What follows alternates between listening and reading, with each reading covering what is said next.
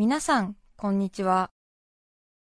安住紳一郎の日曜天国、アシスタントディレクターの亀山真帆です。日天のラジオクラウド、今日は634回目です。日曜朝10時からの本放送と合わせて、ぜひお楽しみください。それでは、2月23日放送分、安住紳一郎の日曜天国。今日は番組冒頭、オープニングとメッセージコーナー続けてお聞きください。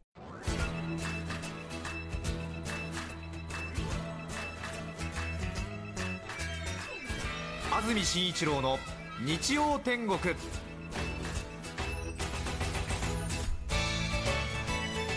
おはようございます。2月23日日曜日天皇誕生日朝10時になりました安住紳一郎です。おはようございます。長澤由美子です皆さんはどんな日曜日の朝をお迎えでしょうか？さてスタジオのあります赤坂雲一つない青空が広がっています。日差しも十分にあります、はい、いい天気です。今日の関東地方は晴れ雨の心配はありません。最高気温は昨日より少し低く東京で15度横浜で17度千葉で16度熊谷水戸で14度宇都宮前橋で13度の予想です。そして今日北日本では低気圧が発達して大荒れ。東北の日本海側や北海道では風速30メートルを超える暴風になり吹雪くでしょう。ということです。そして振り替え休日3連休になります。明日月曜日も関東地方は晴れ。雨の心配はありません。気温は今日と同じくらい。風は弱くなるので穏やかな天気になるでしょう今週は火曜の午後から雲が多くなり水曜日は雨の予報。金曜から寒の戻りがあり東京の最高気温は10度土曜日は冷たい雨やみぞれの降る可能性があるということで今週は水曜日と土曜日に雨です。それから桜の開花が早いのではないかと言われています。1週間あるいは2週間ぐらい早くなるのではという予報もある中で東京の開花日の予想が出ました。各社の予想日本気象協会は3月17日ウェザーマップが3月15日の開花の予想を出しています。東京で過去最も早く開花したのは2002年の3月16日なのでウェザーマップの予想ですと1日早く日本気象協会の予報では1日遅くということですが、まあ、いずれにせよ相当早い開花になるということですね、はい、そうですか。じゃあもう本当あと3週間で咲くってことですか。確かにねちょっとまだ2月とは思えないですよね。本当にそうですね。さてコロナウイルスのニュース続いてますけれども少し楽しい時間も持たないと免疫が上がらないということもありますので少しまあ外出するな、イベント控えましょうということになってますけれども、なんとか各自、自分の気持ちをコントロールして乗り切りたいものですね。いろいろな情報が出てますので、アンテナを張って正しい情報を知り、過度に恐れずということなのかもしれませんね。ただ、やっぱり手洗いは大事みたいですね。30秒手洗いは私も毎年インフルエンザの予防で皆さんにお伝えしてきたのでもしかするとね役に立っているかもしれませんけれども、はい、30秒って意外に長いですからねハッピーバースデートゥーユーの2回それから線路は続くよですとランララララの手前までですからね。そう考えると長いですよ。そうなんですえー、遥かな町まで行ってからじゃないとね。遥、ね、かな町まで行かないと予防の意味がないという、はい、えー、そういう食中毒予防のねキャンペーンテーマもありましたもんね、えー、いや30秒の手洗いってね結構時間かかるんですよ、そうですよ。線路は続くよ。どこまでものを越え山越え谷越えてはるかな町まで僕たちをなんとかのなんとかでなんとかだまですからね。そうですそうです、え。ー、さて、それからですね私は先週の水曜日自分の話で大変恐縮なんですが2月19日ダイヤモンド出版のご尽力によりまして不詳私ビジネス書を上司いたしました、はい、教育学者の斉藤隆さんとの共著ということですけれども、斉、藤隆先生は皆さんご存知だと思います。声に出して読みたい日本語シリーズで有名な大学の教授でいらっしゃいますが今は私と土曜日の夜テレビ番組「ニュースキャスター」で15年来共演関係にあるんですが前にもこれお話ししたことあると思いますが私が学生の時斉藤先生の授業を2年間受けていましていわば先生と教え子という関係性でもあるということで、先生のご専門が教育コミュニケーションという分野で私も放送局に職を得ましたので似ているところもあるねということで番組などを一緒にしている中で先生のホームグラウンドである本もいつか一緒にという話があったんですけども今回実現したというところです。本のタイトルですが話す力と言います。力はカタカナで書きますが話す力これは阿川佐和子さんのミリオンセラー聞く力のパクリ以外の何者でもありません。そのまんまですね。はい。内容はビジネス書ということですが延々と私の自慢話が書かれています。そして斉藤先生が私をよいしょして段落が変わりそのてんこしゃんこが続きます。むしろもうビジネス書の列に並んでいるのが不思議なくらいですね、基本私の自慢話私がいかにすごいかということを私が語っています去年の夏ずいぶん前なんですけども現役の学生さんを前に話をしたその文字起こしが元ということで、はい、話し言葉を活字で植えてありますのであっという間に読める実用書。私も製本されたものを何度も読み返しましたけれども私が自分のことを褒めているのでとても私自身はノーストレスで面白く読めます。自分がね年下の学生相手に自慢している話でそれを恩師の斉藤先生が、うん、本当にそう、安住君素晴らしいねって言ってる その繰り返しですから、それは私にとってはとても読みやすく素晴らしい本としか言いようがありません。最高ですね。そして本文中の5分の1ほどは、はい、ラジオ日曜天国の話をしています。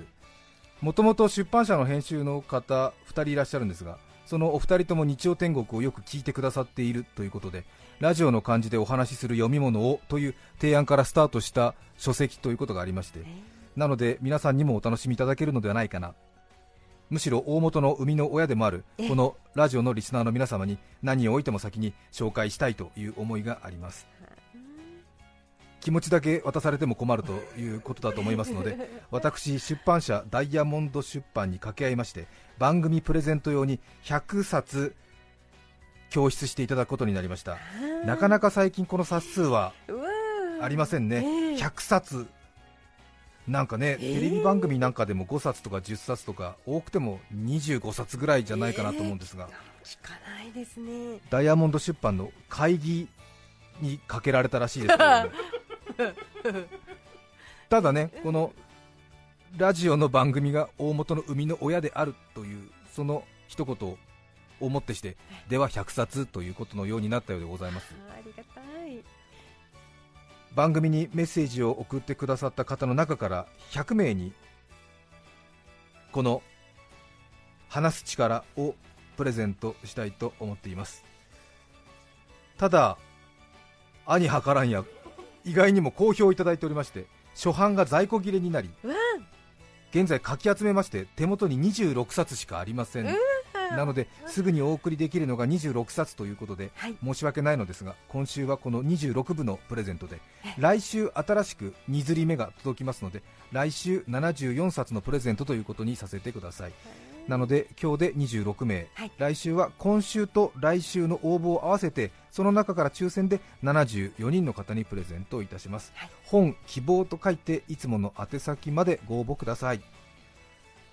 今日で26冊そして来週で74冊計100冊のプレゼントということになります。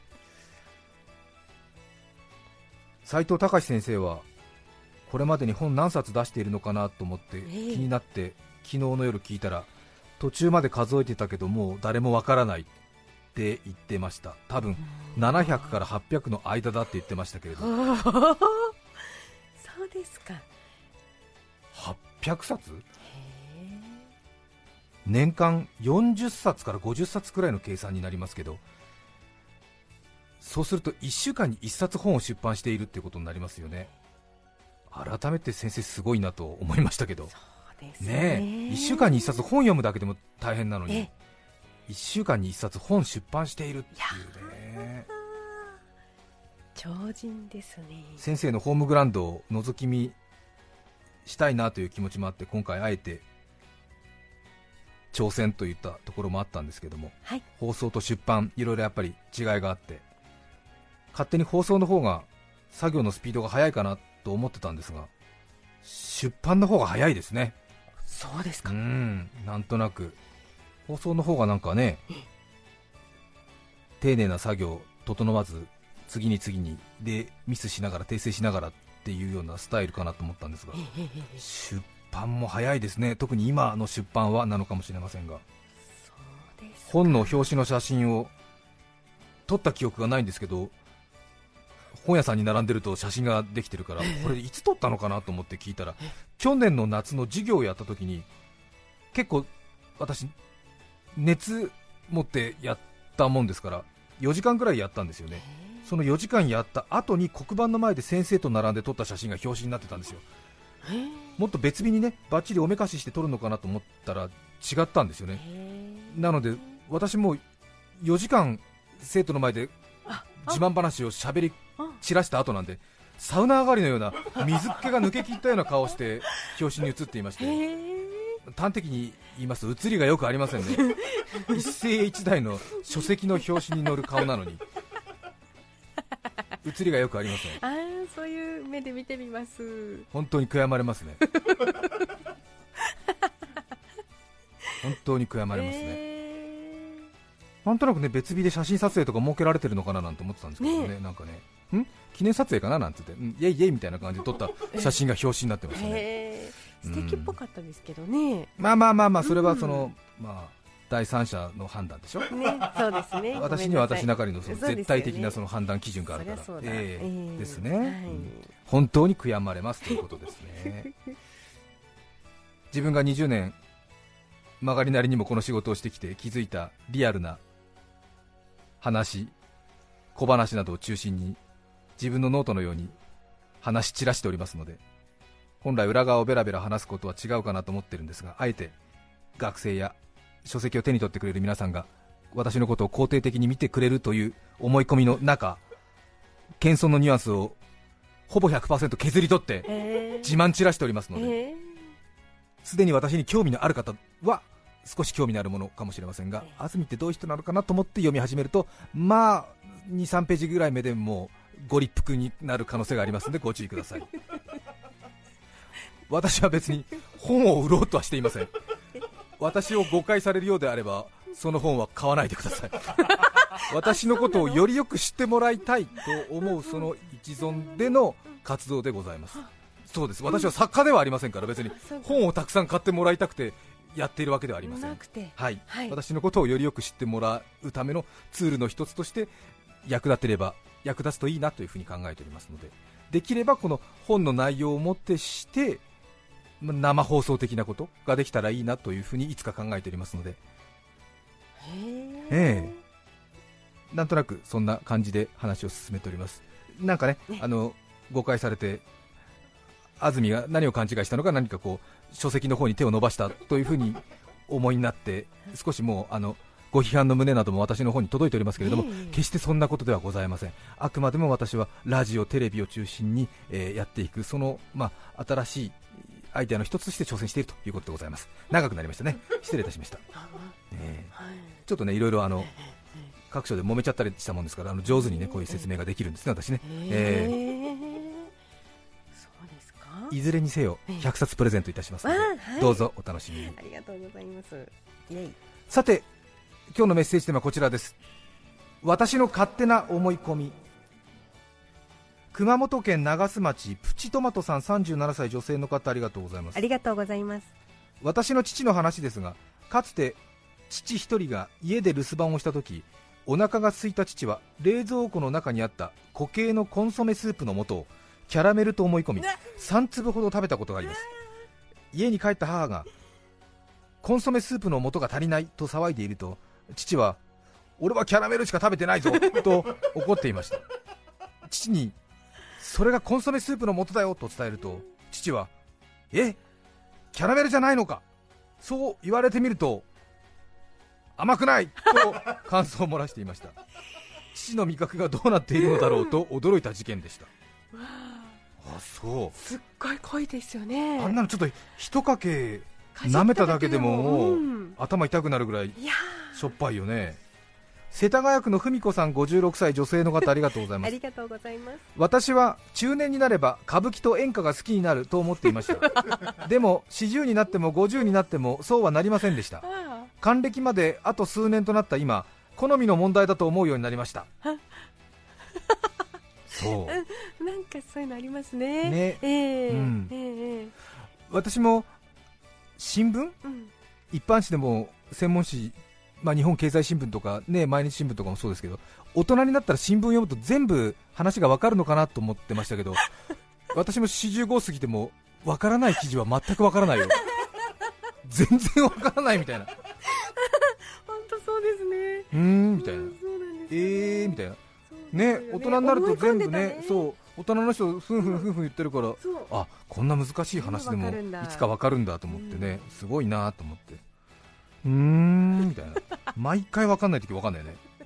なんだっけなみたいな。そうんです。ん。上滑りしちゃって入ってこない時えはーうんみたいなことですよね。ね慌てて分かる記事のとこ戻ったりしてね。ここまで分かんだけどこっから分かんない。みたいなこの中東問題からちんぷんかんぷんみたいな。分かりません。分かりません。GDP の話分かりません。みたいな関税の話分かりません。みたいな。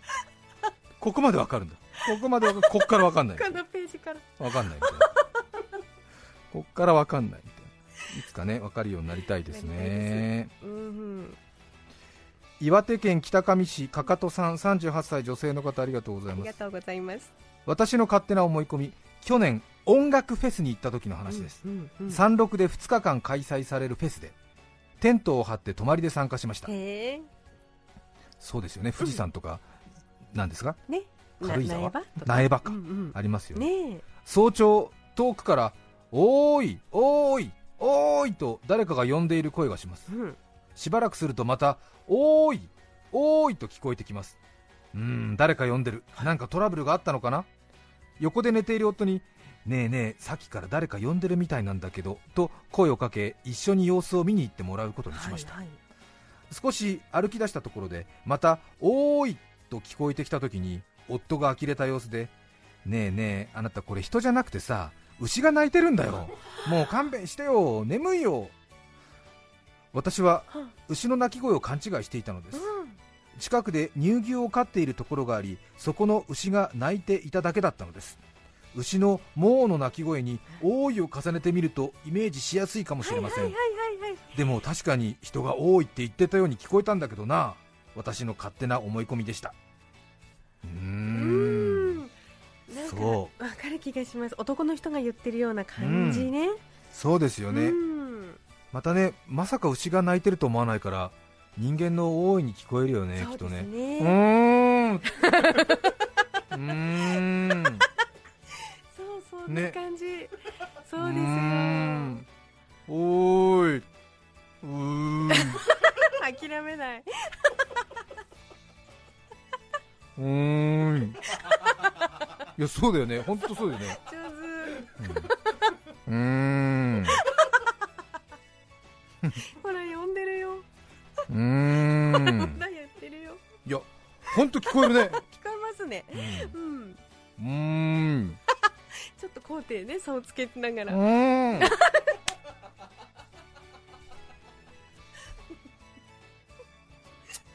あマイクの前で俺舌打ちしちゃった。やばい気つづいいについ気づいちゃったに気づいちゃった。みんな逃げて。あのさ私こんな危ない。マイクの前で牛の鳴き真似するために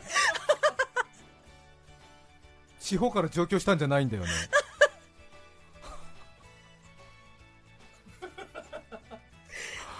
あらららららら。俺はこんなことするために東京に出てきたんじゃないんだよ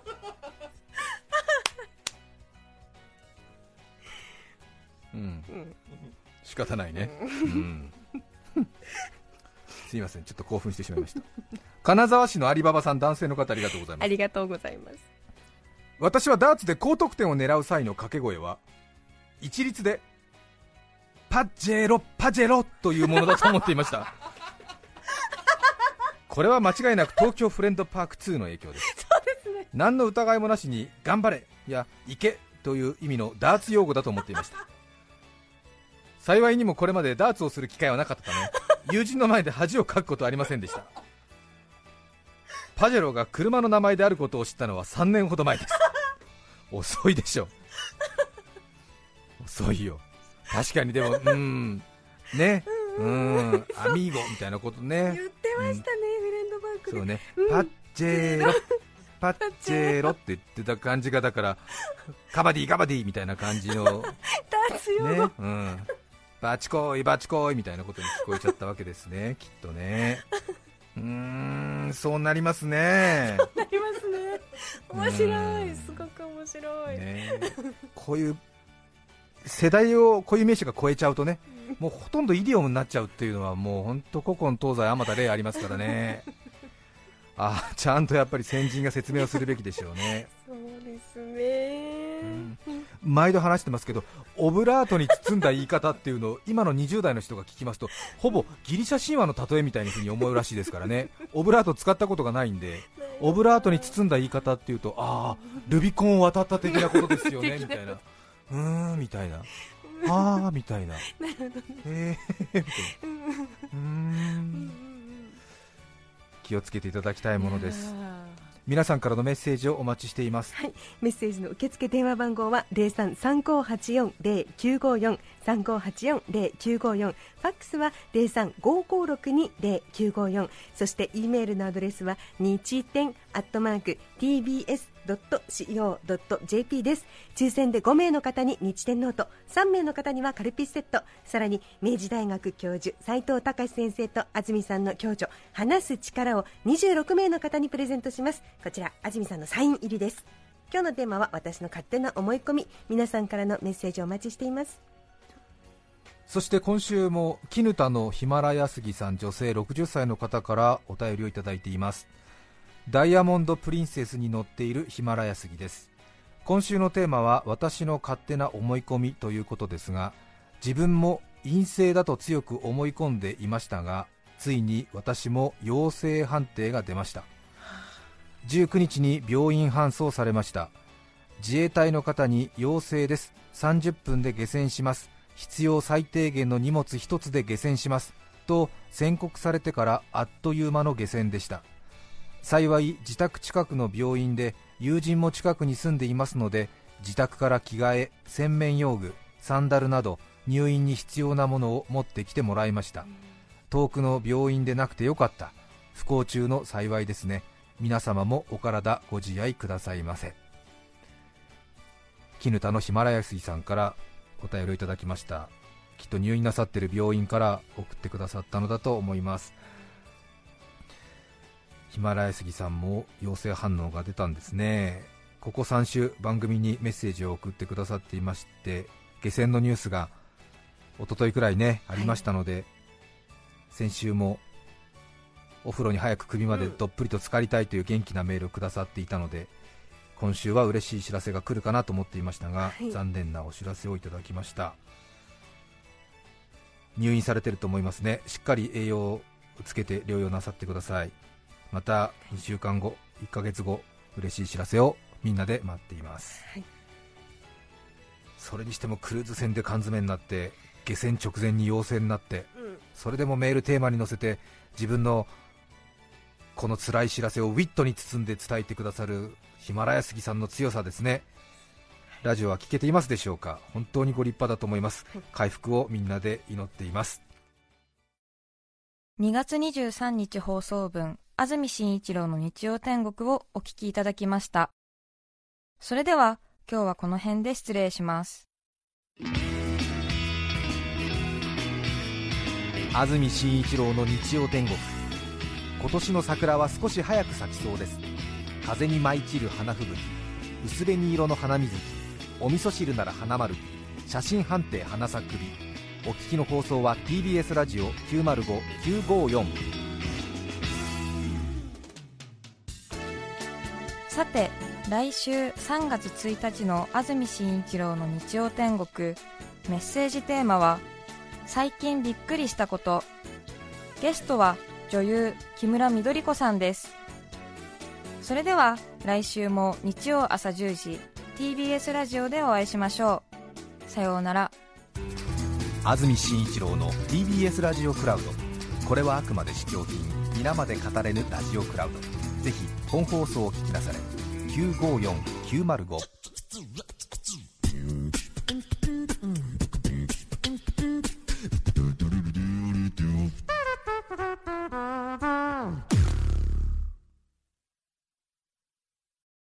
毎週月曜から木曜朝8時30分からお送りしている「パンサー向井のフラット」毎日を彩るパートナーの皆さんはこちら。月曜パートナーの滝沢カレンです火曜パートナーのココリコ田中直樹です。水曜パートナーの三田寛子です。そして木曜日は？横澤夏子です。ヤーレンズのデイ淳之介です。奈良原正樹です。横澤夏子ちゃんとヤーレンズが各週で登場。今日も一日頑張ろうのきっかけは「パンサー向井のフラット」で